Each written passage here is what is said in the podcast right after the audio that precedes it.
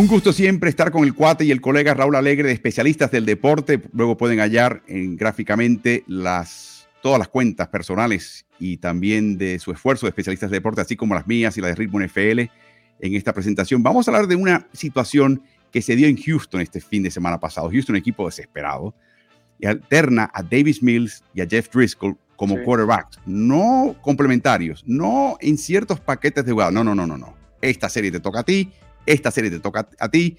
Eso no se ve mucho en la NFL. Se ha dado en escasas ocasiones que yo recuerde. En el año 50, el volador holandés Norman Brooklyn llega a Rams y alterna con Bob eh, Waterfield, pero termina Waterfield jugando los partidos importantes de playoffs.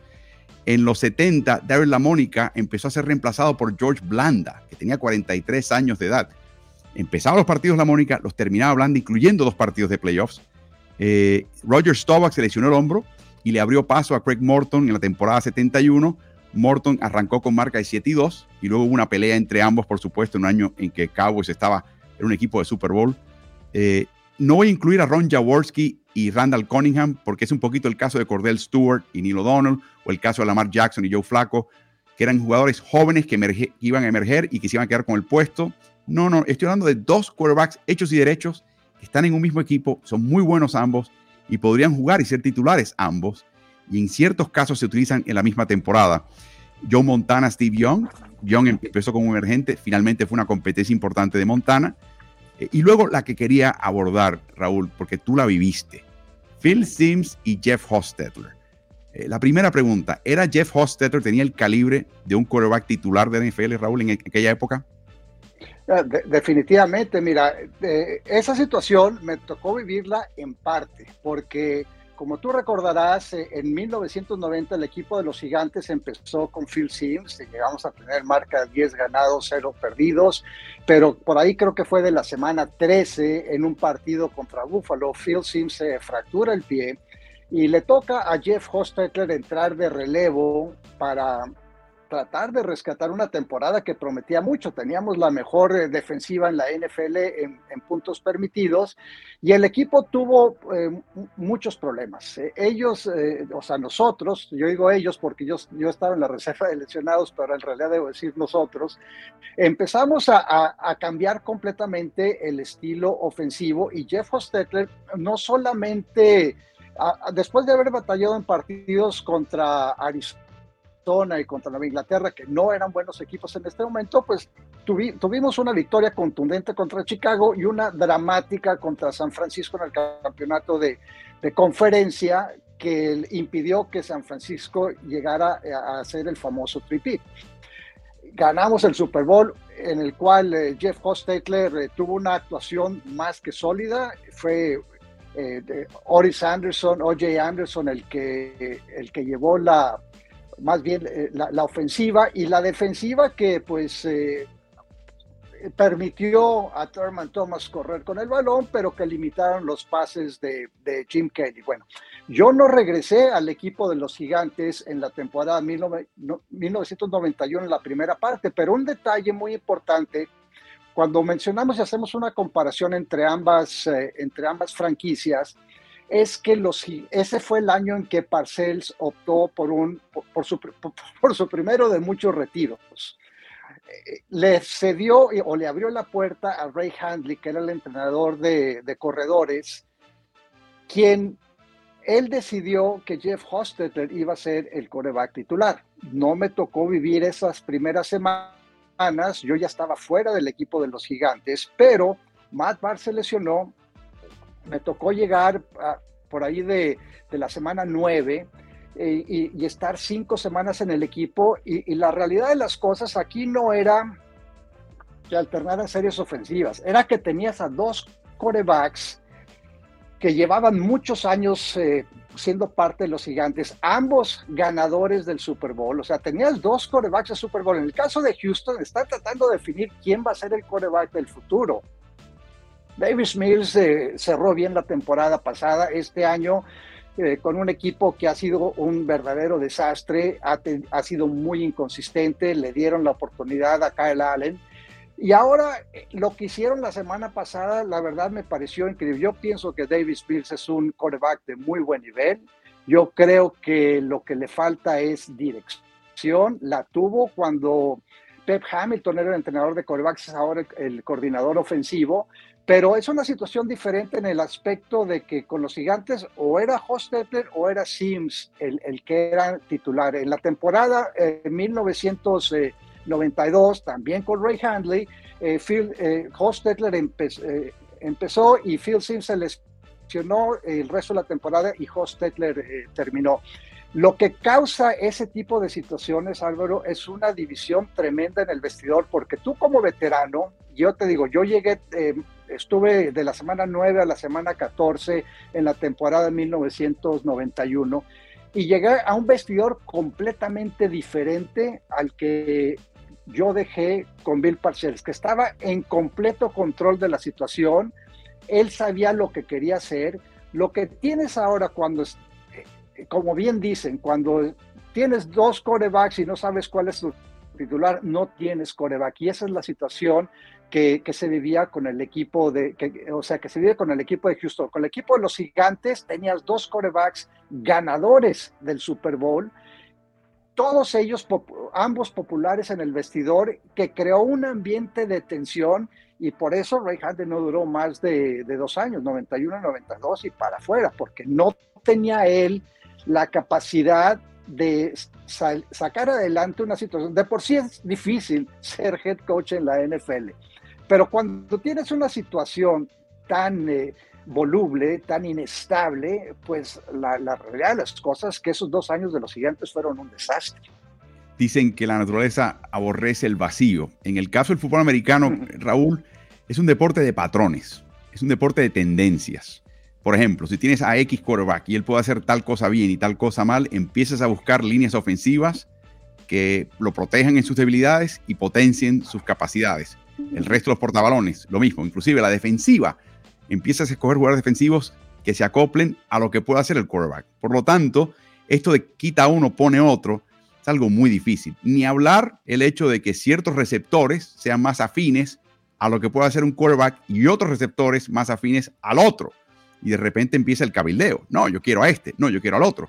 Te doy un ejemplo. Esta semana no se sabe quién va a ser el quarterback en Pittsburgh, si va a ser eh, el mismo Pickett, Kenny Pickett del novato, o los veteranos eh, Mason Rudolph o Mitchell Trubisky, y ya Deontay Johnson, el máximo receptor del equipo, el referente, el líder en esa posición, dijo, bueno, si no puede jugar Pickett, a mí me gustaría que jugara Mason Rudolph.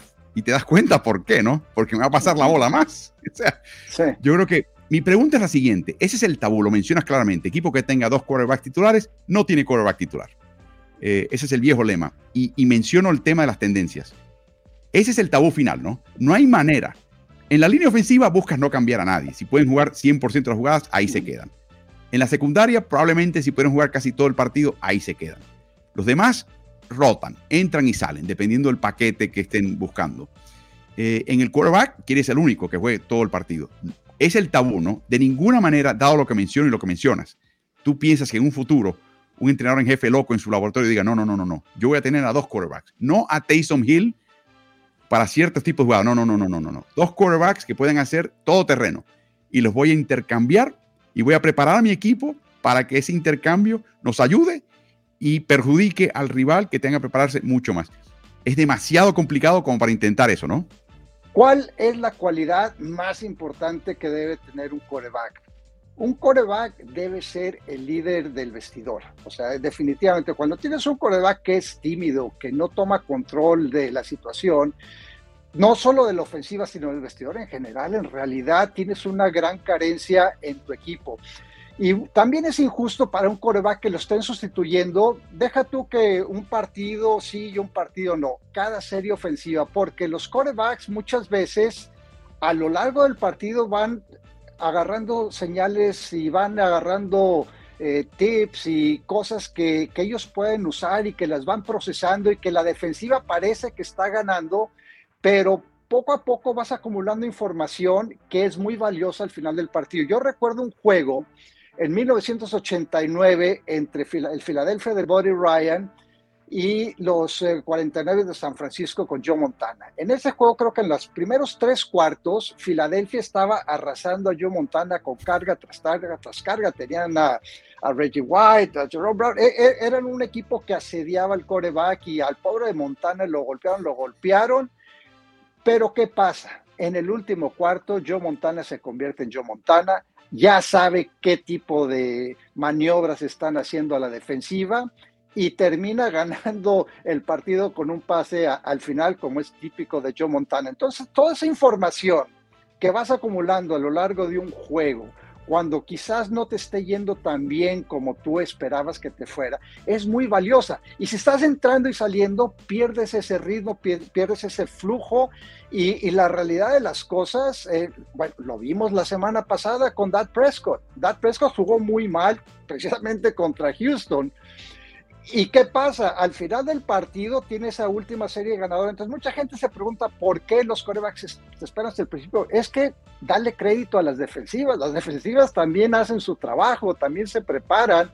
Pero un buen coreback que tiene esa continuidad, que está jugada tras jugada, serie tras serie, va acumulando esa información y en los momentos más... Eh, especiales de más presión, la aplica y sale adelante. Por eso a mí me parece un desastre lo que está haciendo Houston y en realidad todo lo que está haciendo Houston, pienso que e, esa vergüenza, perdón, esa franquicia ha sido una vergüenza en lo que ha sucedido esta temporada y pues te, hace pensar que estén haciendo un tanking quizás eh, no tan disimulado. veremos. Así que todo indica que cambiar y alternar quarterback, sea por mitades o por series, es una locura y todo, toda la historia del deporte lo indica así.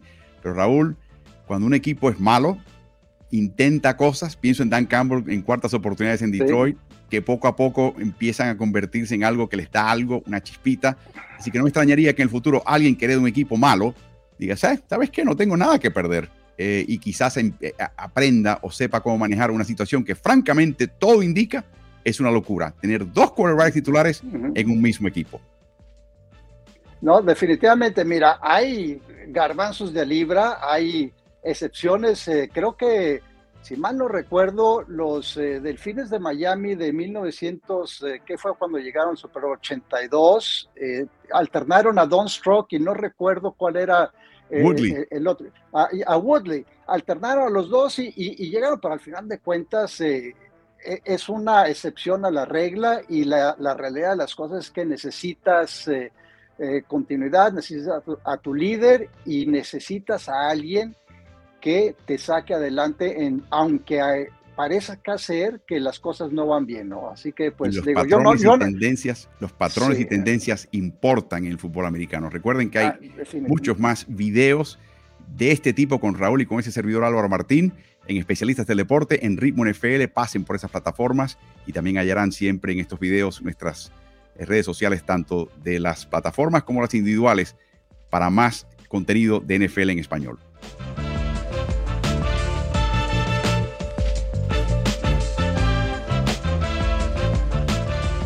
Bienvenidos a otro contenido conjunto entre especialistas del deporte y Ritmo NFL. Raúl Alegre quien les habla, Álvaro Martín, nuestras eh, redes sociales individuales y también de ambas plataformas para más contenido de NFL en nuestro idioma. Raúl, ni tú y yo somos partícipes de este tema de los pronósticos. Acabo de colocar en mis redes sociales como la, el Departamento de Matemáticas, que tiene un programa de computadora de inteligencia artificial, sacó su pronóstico del Mundial de Fútbol. Tenía a varios equipos que ni siquiera llegaron a la fase de eliminación. En su grupo tenían a Brasil ganando y no apareció Marruecos en todo el mapa. Así que yo no voy a contratar jamás al Departamento de Matemáticas de la Universidad de Oxford ni a su programita de inteligencia artificial. Así que no sabemos qué va a pasar con Tom Brady. Tiene 45 años de edad, ya ha dejado claramente lo establecido a, los cuatro vientos de que él no piensa que no tiene remordimiento alguno de haber jugado esta temporada con Tampa, pero termina su contrato con Tampa este año. Sabemos que en el tema de la salida de Brian Flores nos enteramos que había muy interés por él en Miami, donde vive su ex esposa y sus dos niñitos más jóvenes en la ciudad de Miami, de hecho cerca de una casa que él se acaba de comprar también en Miami. Así que uno nunca sabe qué va a pasar con Dolphins, eh, aunque están aparentemente muy contentos con Tua Tango Bailoa. En Tampa lo pueden traer de vuelta. Se habla, por supuesto, un posible retorno a San Francisco. Estuvo en el estadio de los Niners, estuvo tomando en Levi Stadium tomando fotos de las viejas glorias, camino entrando al vestidor, porque era el equipo por el cual él hinchaba, era el fanático de Niners número uno desde que se formaba en Santa Clara, California. Hay otros equipos que empiezan a aparecer en la lista. Eh, por ejemplo, el equipo de Nueva Orleans, donde se piensa que si se despide a Nate Allen, en, vez de tener el rollo de por qué eh, buscar compensación por Sean Payton, tráete de vuelta a Sean Payton. Y Payton es de Santa Clara y tiene el mismo representante de Tom Brady y son amigos. Así que, ¿por qué no traerse a Tom Brady en la misma división con otro equipo? Inclusive, esta semana aparece un rumor de que si Jeff Bezos compra el equipo de Commanders, podría Tom, Brady terminar en Washington. Y te voy a lanzar un equipo más, Raúl, porque el hijo mayor de él vive en Nueva York, en la ciudad de Nueva York. Y él todos los martes viaja de Tampa a ver a su hijo mayor. Eso es intocable. Y un equipo de Nueva York que le hace falta un quarterback, pienso yo, es nuestro equipo, Raúl, gigantes de Nueva York. Así que ya sabemos, vamos a asumir, vamos a asumir de entrada, Raúl, lo que tú ni yo y nadie sabe que es, vamos a asumir que vas a regresar el año que viene. Eh, o sea, que no se retira, juega un año más. ¿Lo ves en Tampa Bay por la familiaridad, por, porque ya está ahí, o lo ves en otro equipo? Bueno, primero que nada te voy a pedir perdón porque yo ahora sí, yo ya me estoy aventurando en esto de los eh, pronósticos. Te voy a decir que yo al, al, principio de la temporada escogía a Green Bay y a Buffalo Green Bay no está eliminado, ¿eh? O sea que todavía no estoy a, la par de la, de la computadora de la Universidad de Oxford. O sea, Buffalo, pues ahí va más o menos como ya se está reponiendo, pero, pero la realidad de las cosas es que en esto de anticipar, pronosticar, hay muchos, muchos factores que, que no sabes cómo van a aplicar, sobre todo en la NFL, como bien lo sabes, el aspecto de las lesiones. Pero lo de Tom Brady es bien divertido porque hay muchas, muchas posibilidades. Y se te pasó un equipo, me sorprende que se te pasó un equipo, pero bueno, ahorita vamos a hablar de ellos. A Tampa Bay yo pienso que ya no regresa, mm. porque hay estabilidad, como mencionábamos en otro video, carece de los jugadores ideales en el sistema que él que la ha implementado, la, línea ofensiva, pues tuvieron varias lesiones. Yo no veo a, a, Tom Brady regresar a Tampa Bay. Creo que Todd Bowles no ha llevado bien al equipo, la defensiva se ha desmoronado, con o sin Vita ha sido una defensiva que la, realidad de las cosas eh, era baluarte en contra de, del ataque terrestre, pero que han venido mucho a menos. El equipo de Nueva Orleans, mira, el equipo de Nueva Orleans tiene cerca de 70 millones de dólares de déficit en el tope salarial en la temporada 2023. Dennis Allen ha sido un desastre. O sea, primero van a tener que limpiar y deshacer a un, roster que pues era sólido, sobre todo a la defensiva, pero que, y pues bueno, Trevor Penning fue una primera contratación para tackle izquierdo, que se lesionó, ya está activo, lo meten en situaciones especiales, pero yo no veo a Tom Brady por, yendo a Nueva Orleans. Eh, de los equipos que mencionas, pues la, la, situación que está muy intrigante es, la, es la, de, la de Washington. Yo ya también la había considerado cuando me sugeriste este tema. Dije, pues Tom Brady va a ir a un equipo que tiene la mesa puesta, como fue hace dos años, en 2020, cuando llegó con Tampa Bay, con una grande, porque Todd Bowles no será buen eh, entrenador en jefe, pero coordinador defensivo es de lo mejor que hay. Y tenía la mesa puesta, se trajo a Gronkowski, la línea ofensiva era de las mejores en la liga. Bueno, él quiere una situación muy parecida. Y Washington, wow, la defensiva de Washington otra vez está jugando al nivel que jugó en el 2020, que fue la número dos en yardas y en puntos permitidos. Tienen excelentes corredores, un grupo de receptores, Terry McLaurin, eh, eh, eh, tienen a a, Brown, tienen una cantidad de jugadores ofensivos de muy buen nivel. Les falta coreback porque todos sabemos que Tyler Haneke tiene un techo muy, muy bajo. Mencionabas a los gigantes de Nueva York.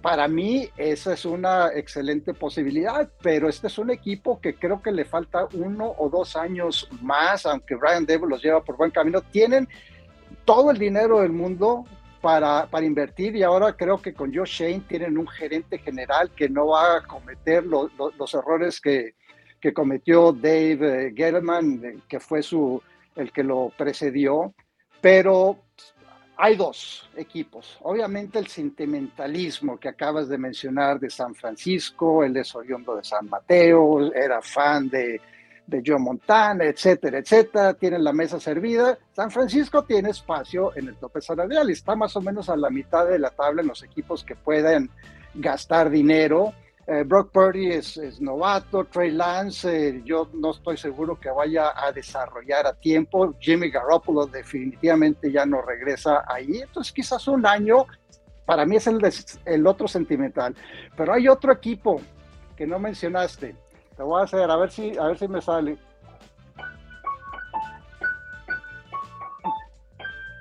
New York, New York, el otro de Nueva York. Uh, los, los Jets. Jets. ¿Qué le falta a los Jets? Los Jets es un equipazo, Álvaro. Es un equipazo. O sea, Mike White es un coreback comparable a Taylor Haneke. Zach Wilson para mí es un enigma.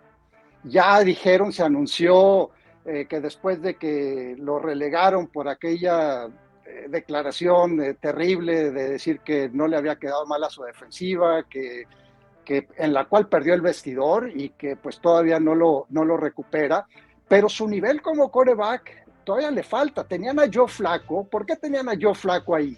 Para que fuera su mentor, pero yo me acuerdo cuando estábamos narrando el partido, eh, creo que fue un partido de divisional entre Baltimore y, los cargadores de San Diego que terminó perdiendo Baltimore, en el cual pues todas las notas que nos llegaban de que Joe Flaco dijo que él no quería ser mentor de Lamar Jackson, era el año del novato de Lamar Jackson.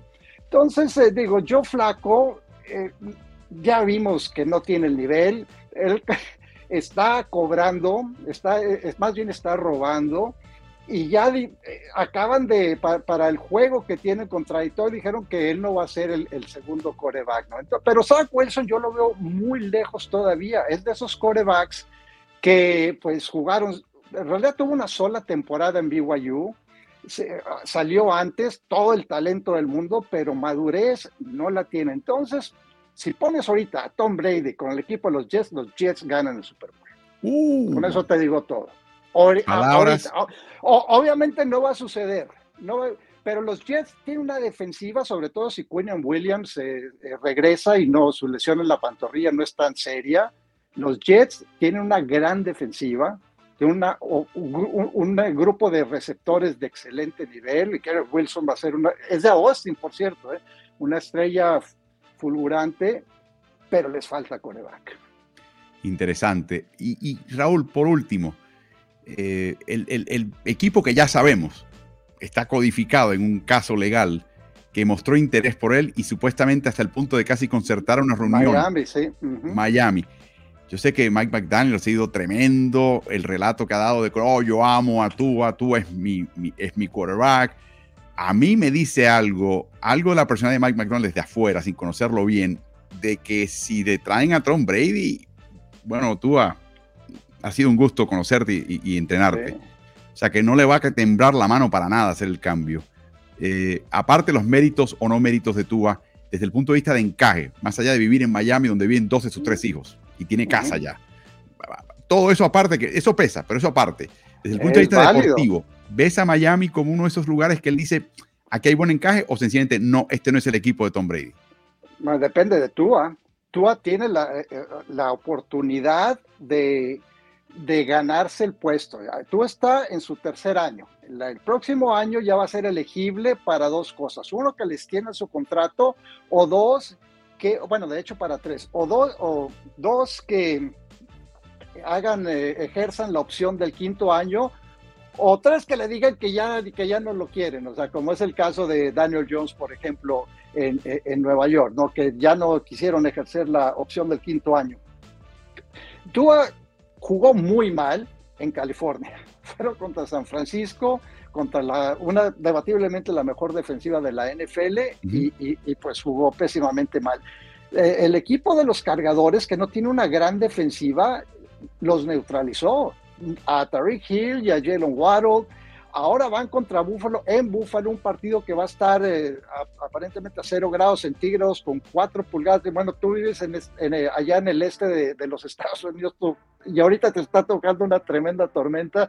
Tú sabes que, que va a estar, vas, va a estar muy, muy complicado el clima. Tua no ha ganado en partidos más abajo de los 50 grados eh, Fahrenheit, que vienen siendo como unos 10, 12 centígrados más o menos. O sea que de él depende. O sea, si, si el equipo queda eliminado, yo sí veo una posibilidad de que consideren a, Tom Brady, con quien ya he hablado. Y no olvides que el dueño es egresado de la Universidad de Michigan, al igual que, que Tom Brady, pero pues en fin, o sea, hay, Tom Brady, yo no lo veo retirándose, no pienso que la frustración que ha mostrado, y tú lo viste, a ti te tocó narrar ese partido en Pittsburgh cuando regañó y dijo todo tipo de, no quiero repetir todos los insultos que dio ahí en la banca, pero quizás tú, tú los tengas más eh, frescos que los que tengo yo porque te tocó vivirlos, pero yo no creo que Tom Brady quiera que esta sea... Eh, la última, que, que recuerda esa como la última temporada en su carrera, como sucedió también con Inglaterra. Exactamente. Yo creo que si algo lo motiva a jugar a los 46 años de edad, es exactamente lo que mencionas. Esta idea de que esta no puede ser la última impresión que dejo yo en la liga. Eh, última especulación, Raúl, en este tema. ¿Tú crees que el hecho, la, solidez de la división en la cual está el equipo candidato, pese en algo? Porque a mí me, a mí me pareció un poquito que puede que haya pesado en el caso de Tampa, que su evaluación fue voy a Tampa porque la división está bastante, bastante asequible. Que, dicho sea de paso, a lo que estaba acostumbrado en Nueva Inglaterra con la AFC este. ¿Tú crees que eso sea parte del cálculo de Brady? Eh, si esa, es la, si esa es parte del cálculo, se va a ir a la NFC Oeste, porque los, tres equipos, además de San Francisco, están en una... O sea, los, eh, Carneros de Los Ángeles, ahorita eh, lo más probable es que Matthew Stafford se, se, retire por cuestiones de conmociones y todo eso, más que nada que, más que la lesión del codo. Arizona es un verdadero eh, desastre. Seattle es un equipo que va a la alza, que además tienen las, eh, las, las, elecciones que obtuvieron y que podría ser un equipo pues complicado, pero no creo que estén al nivel de San Francisco. Digo, San Francisco todavía tiene dinero para gastar y, sería una división menos complicada que pues las otras que hemos conocido. Por ejemplo, la división este de la Nacional va a ser dura con Filadelfia. Yo creo que ahí, la, si, ese es el factor, ahí la, pensaría. Eh, en, eh, la división este, pues obviamente tienes a Buffalo, tener que enfrentarse a, Josh Allen, eh, semana, hay unos Jets que van para arriba, sin coreback. Entonces, pues eh, para mí, si ese es el factor, se va a ir a San Francisco. Bueno, veremos. Este, son, este segmento se puede haber francamente titulado como Chismes de los Compadrones. Eh, esto es pura especulación, pero mira, mira, mira que la pasamos bien. Y estoy seguro que ustedes, los que están viéndonos a través de especialistas del deporte o a través de Ritmo NFL, están haciendo lo mismo. Eh, soñar y especular no cuesta. Así que pasen por esas plataformas, eh, vean también las redes sociales individuales de Raúl y de este servidor Álvaro Martín con ustedes y también siempre disfruten todo este contenido de FNL en su idioma, en español.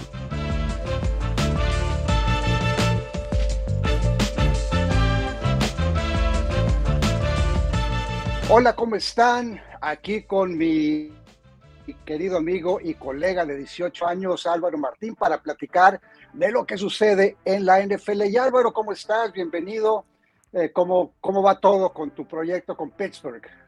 Raúl, una temporada difícil para Pittsburgh y ahora no saben si van a tener, qué quarterback van a tener este fin de semana en Carolina, porque está, hoy practicó de forma limitada el joven Kenny Pickett. Eso quiere decir que hizo solamente las prácticas individuales, no hizo nada 7 contra 7, 11 contra 11. Así que yo creo que está en duda su participación. Sería Mitch Trubisky o Mason Rudolph, incertidumbre ante un equipo de Carolina, que vamos a hablar de ellos eh, en otro video. Raúl es un equipo que hay que seguir en este momento de la temporada. La temporada y hablando del sur, porque el sur eh, ha sido, pues, eh, ¿cómo te diré?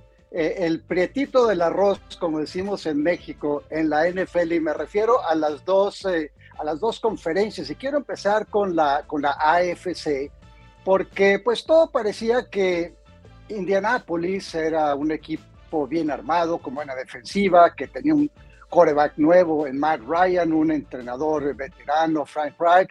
Y pues para no ahondar en detalles, porque ese es otro tema separado, el equipo de Indianapolis implosionó.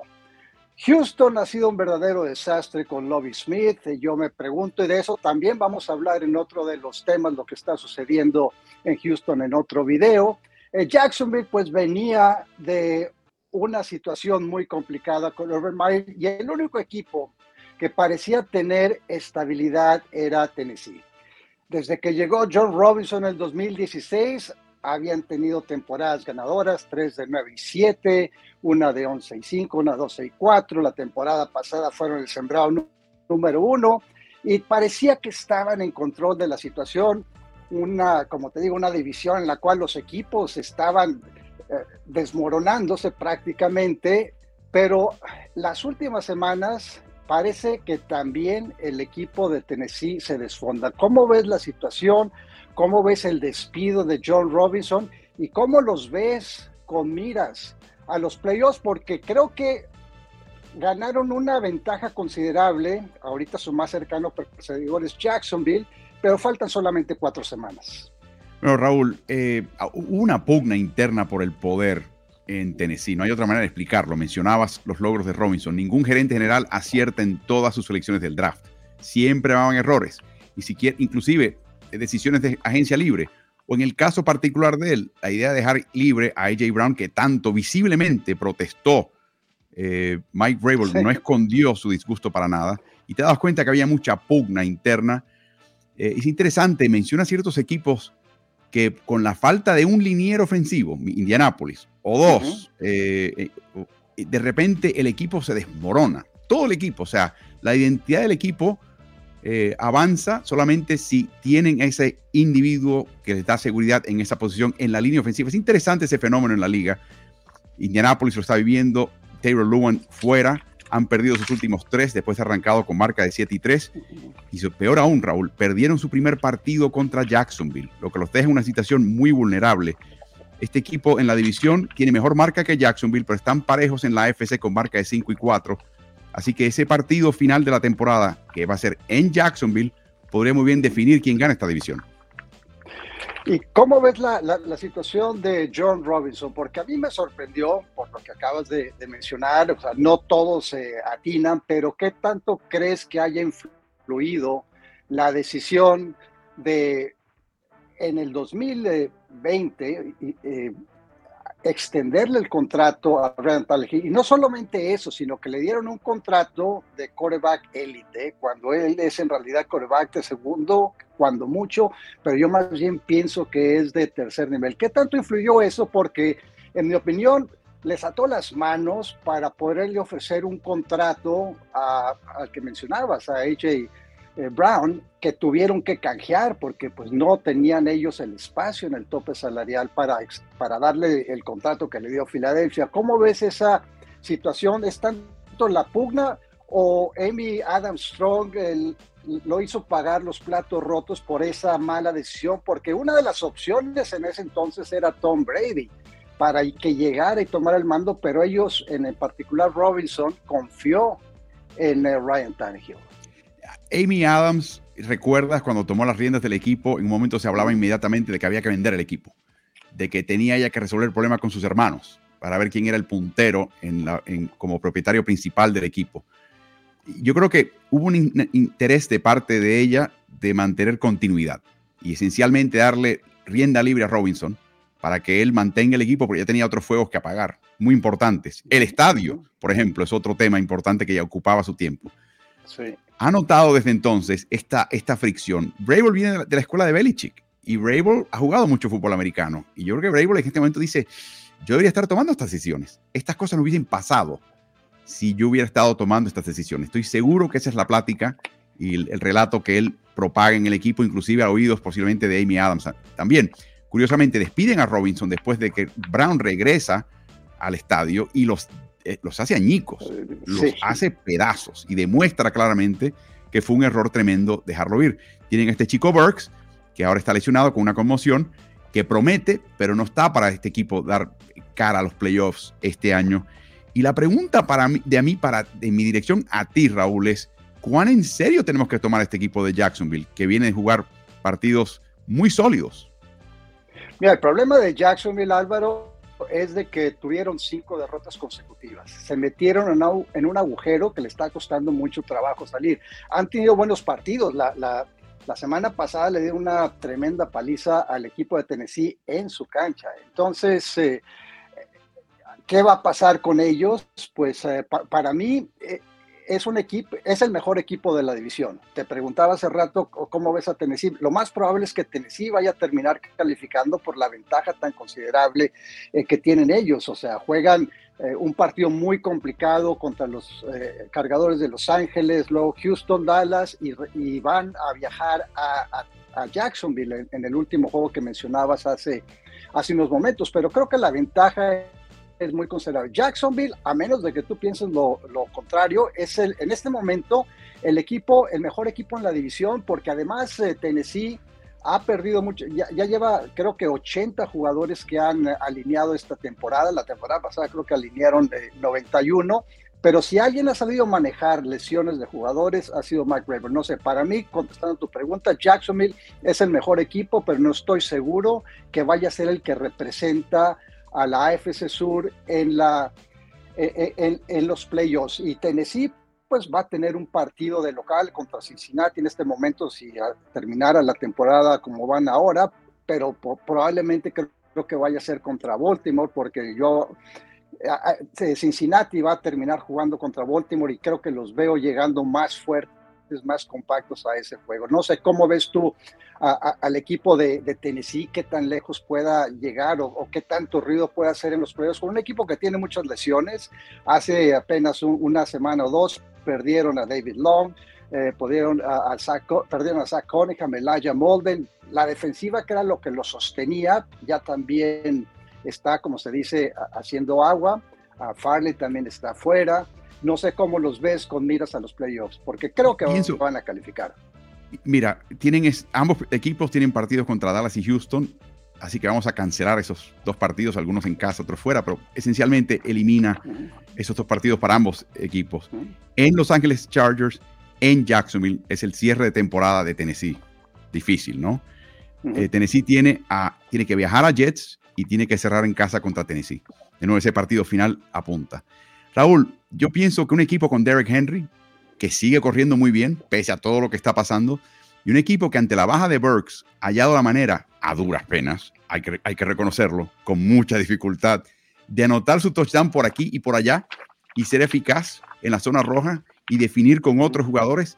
Y un equipo que tiene el pedigrí, la experiencia de jugar en partidos reñidos en playoffs no se puede descartar. Difícil para mí decirte quién tiene más recursos, Mike Bravel o Doug Peterson. Son dos viejos zorros. Eh, la, pregunta es si Jacksonville maduró. Lo que me estás preguntando, ¿ya Jacksonville, maduró o no? Y la respuesta probablemente sea, lo sabremos si entran a playoffs. Eh, creo que están embalados. Creo que están jugando muy bien. Eh, Trevor Lawrence está aprendiendo ya a, dejar de cometer errores. Por ejemplo, un error que cometía Lawrence mucho es que en su, en su decisión a quién buscaba el pase, le daban una primera alternativa. Si él miraba en dirección de esa primera alternativa y no estaba perfectamente abierto, en su imaginación, en su visión, no estaba ese pase abierto, él se quedaba mirando esa primera para ver si esperaba un tantito más y quizás esperando un paso o dos más existiese esa separación. Para cuando ya ves que no hay y miras a otro lado, estás bien complicado en la bolsa de protección. Trevor Lawrence ha aprendido a hacer, tomar decisión temprana. Si no está ahí, segunda, tercera, cuarta opción, regresa a la primera. Está mejorando en ese sentido. Doug Peters ha tenido mucho que ver con eso. Este último partido contra Tennessee fue prueba de lo que estoy hablando. Así que en este momento, el equipo que está embalado y que tiene ya la ventaja es Jacksonville, sin lugar a dudas. Eh, veremos qué pasa en todo esto, pero yo nunca descarto a Mike Grable. Es un viejo zorro, Raúl.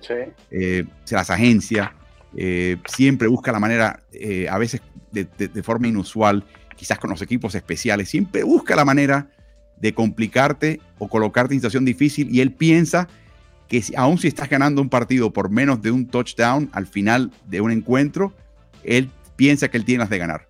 Tiene a Derrick Henry, tiene, tiene lo, suficiente, pero te doy el dato que te iba, que te iba a dar de, lo que te comentaba de la falta de un liniero ofensivo de calidad. Taylor Luna este año no permitió capturas, permitió dos presiones.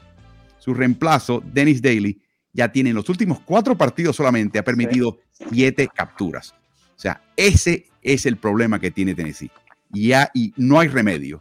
No creo que le pongas tres Tyrants en ese costado a Daly y soluciones el problema.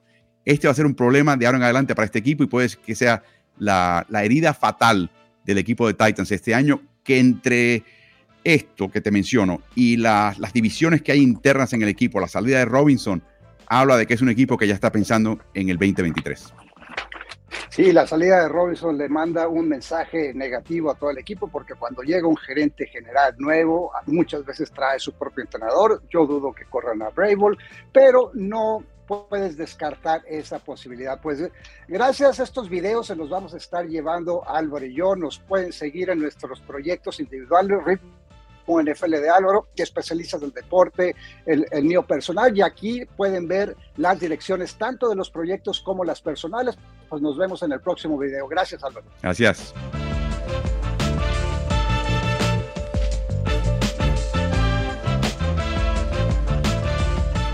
En la NFL, Álvaro, hay equipos que califican porque las reglas así lo dictan. O sea, la NFL le da a los líderes de cada división la ventaja de ser por lo menos eh, anfitriones un partido si gana su división. Muchas veces nos ha tocado situaciones en las cuales los equipos califican con marca perdedora. Y en este momento hay una división en la cual el líder, que es Tampa Bay, tiene marca de seis ganados, siete perdidos, recibe a Cincinnati, un equipo que va hacia arriba, mientras que Tampa Bay va hacia abajo.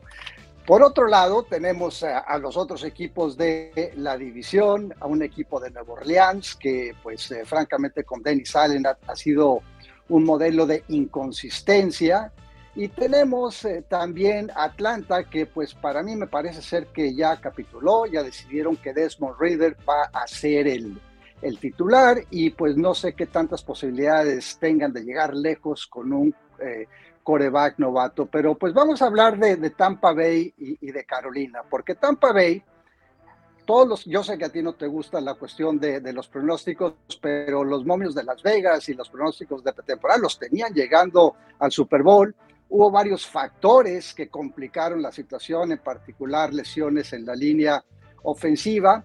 Y pues eh, para mí no sé qué factor crees tú que haya afectado más. El hecho, obviamente, de que haya habido bajas y, eh, recientemente la de Tristan Wirfs como tackle derecho en la línea ofensiva, que pues eh, mermaron la, pues, la, la potencia. Pero para mí lo que más me ha sorprendido, Álvaro, ha sido la manera como se ha venido abajo la defensiva del equipo de, los Bucks, de los Buccaneers. Eh, ¿Cómo ves a este equipo? ¿Tú crees que, puedan mantenerse todavía en la cima de su división? Porque yo veo a un Carolina que es la cara opuesta de la moneda, que va hacia la alza y que por lo menos tienen una identidad muy clara tanto en la ofensiva como en la defensiva.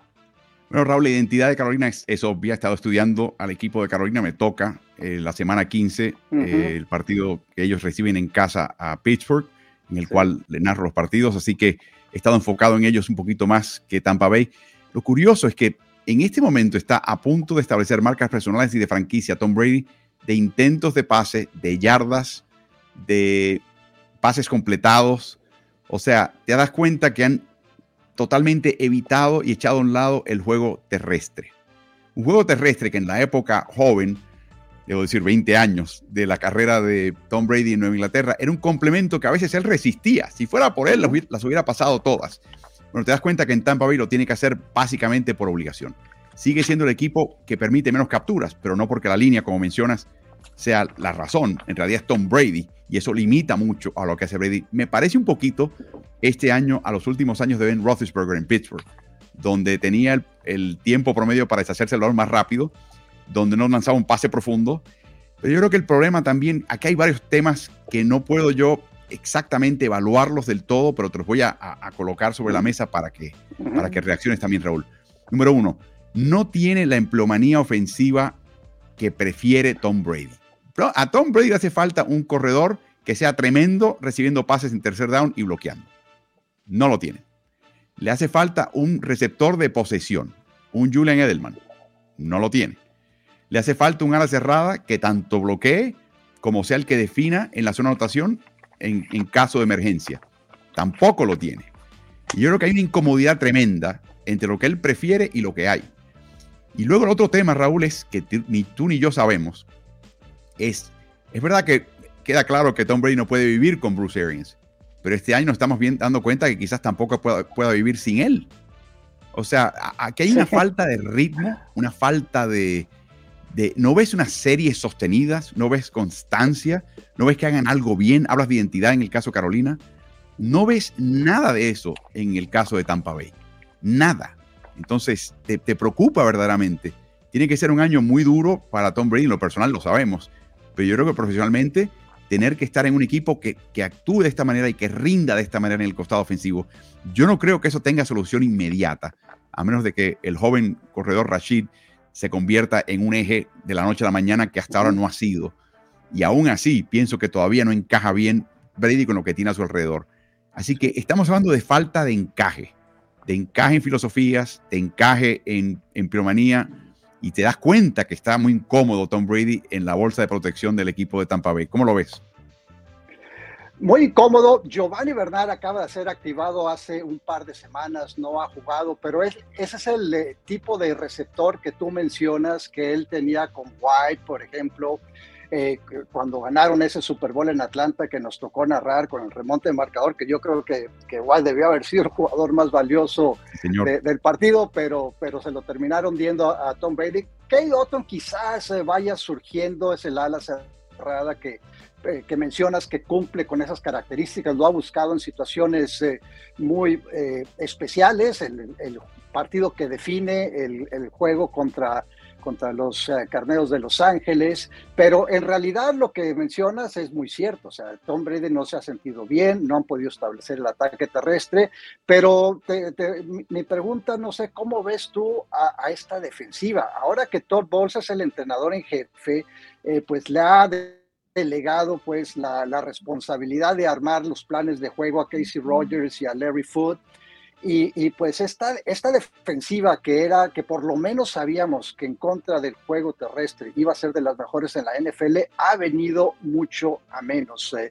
¿Tú crees eh, que esta una defensa que fue quizás el factor después de Tom Brady más importante para que ganara el Super Bowl los pueda o, pueda rescatar? Porque yo no estoy seguro, no sé qué pienses, que, que Tampa Bay vaya a representar a la División Sur de la Conferencia Nacional no queda claro para nada. Y, la ausencia de Vita Bea para mí es la clave. Yo estoy de acuerdo contigo que esta defensiva no es ni, ni va a ser nunca lo que fue la defensiva que propulsó a Brady y a Tampa al Super Bowl. Eh, no tiene esa profundidad, no tiene ese colmillo, esa veteranía, eh, pero sigue siendo una defensiva estadísticamente, Raúl, no hoy por hoy, pero a través de la temporada de top 10. Y creo que Vita Bea tiene mucho que ver con eso. Y cuando él regrese, yo creo que se, van eh, se va a notar su regreso y ese no es el problema principal del equipo. Ese es el tema, Raúl. No es lo que era antes, pero no es el problema. Yo sé que le marcaron 35 puntos los 49ers y quedó totalmente deshecha y expuesta. Y uno puede salir de ese partido y decir, uff, pero yo quisiera ver dos o tres partidos más de esa índole. Y yo sé que San Francisco fue con Brock Purdy también. Yo entiendo todo eso. Pero para mí es un punto aislado. Y cada, cada equipo tiene un partido de esa calaña en una temporada que quisiera quemar y destruir el video para que nadie más se entere. Vamos a ver, y vamos a ver cuando regrese Vita Vea. Para mí esta, esta es una defensiva de top 10 con Vita Vea en el medio, causando todo tipo de, de, descalabros a la ofensiva contraria. Pero es la ofensiva. O sea, no puedo pensar que una ofensiva con Tom Brady esté tan mal y, esté tan descompuesta. Esa es la gran sorpresa. Si paso al equipo de Carolina, por un lado pienso, qué lindo sería ver a Brady. No podemos contar que va a jugar en el futuro. Cada partido que veamos podría ser el último. Me encantaría verlo en playoffs, aunque le den una paliza a su equipo, pero quizás verlo un partido más, como aficionado, ¿no? Para verlo la, última, el último cuplé, la última oportunidad. Me encantaría verlo. Pero por otro lado veo al equipo de Carolina, que ha tenido todo tipo de desmadres esta temporada, todo tipo de escalabros, que echaron a Matt Rule porque francamente no dio pie con bola en los años ahí, que, traen a Baker Mayfield por traer a, fulanito, a menganito y a ciclanejo. literalmente traían, era una estación de tren, si, si, fuese por ellos. Le dan el paquete a Steve Wilkes, que es oriundo de Carolina del Sur, que le dieron una pila de basura un año en Arizona y su recompensa con Josh Rosen fue echarlo. Injustamente, no dieron la oportunidad a él. Y ahora le cae esto encima y él hace pequeños y sutiles cambios, muy pequeños y muy sutiles dentro de lo que tiene entre manos, para darle un poquito de estabilidad a este equipo. Y como tú mencionas, crear identidad. Este equipo va a acarrear para ganar. Eh, y lo han hecho muy bien. Tuvieron esa fecha libre. De ahí salieron y tuvieron el partido contra Seattle. Previo a la fecha libre les había ido bien, pero claro, contra el equipo de Denver. Yo creo que este equipo es otro. Un equipo de promedia cuatro y media yardas por acarreo. En las últimas, los últimos dos triunfos de este equipo, Raúl, en la zona roja, han anotado touchdowns en cinco de nueve incursiones. Y cuando, cuando están en situación de gol, o sea, las últimas 10 yardas, han anotado touchdown en tres de cinco ocasiones. Sí, solamente dos touchdowns por aire en los últimos dos partidos. O sea que lo hacen por tierra, pero lo hacen. Y yo creo que están minimizando el factor Sam Darnold, que sigue siendo un desastre en terceras mm. oportunidades y una máquina de entrega de balones. Así que zapatero a tus zapatos. Esto es lo que funciona. Esto es lo que trajo el barco. No, vamos a no darnos aires de otra cosa. Y ver a Steve Wilkes tener esta segunda pequeña oportunidad con de nuevo una pila de basura para que él trate de buscar algo ahí que sea un poquito eh, perfumado y que valga la pena. La verdad que da gusto verlo, da gusto verlo. Y yo creo que este es el equipo que tiene una defensiva cuya presión, parece mentira, no viene de al frente, aunque sé que tienen a Brian Burns y, compañía, pero viene de atrás con Jeremy Chin y con JC Horn. Eh, la verdad que estos chicos allá atrás están creando una situación donde el quarterback tiene que empezar a buscar otras opciones y ahí lo pueden agarrar y capturar. Así que están jugando bien y creo que tienen la oportunidad de pasarle por encima a Tampa.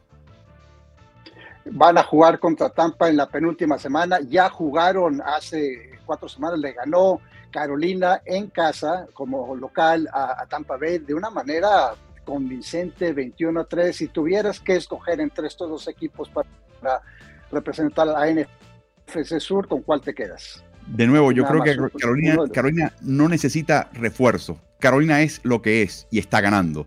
Tampa regresará a Vitabea, mejorará sin duda el desempeño de su ofensiva se darán un poquito de oportunidad de ganar, pero es que yo no veo la ofensiva ir a ningún lado, Raúl. Están, están en una calle sin salida. Estancados, estancados. Pues, eh, no, pues gracias. Sí, gracias Álvaro. Pues eh, pueden seguir a Álvaro en Ritmo NFL, a mí en Especialistas del Deporte. Les dejamos aquí nuestras direcciones de redes sociales, tanto de nuestros proyectos como las personales, para que nos puedan seguir. Nos vemos en el próximo video. Muchas gracias.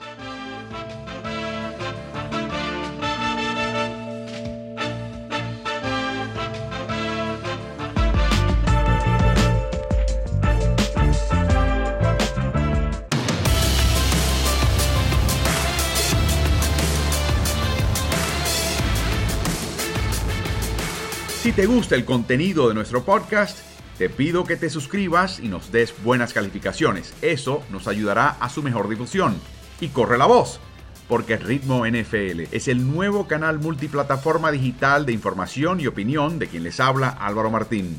Lo puedes hallar en Twitter, Instagram, Facebook y YouTube. Búscanos siempre como Ritmo NFL. Hasta el próximo episodio.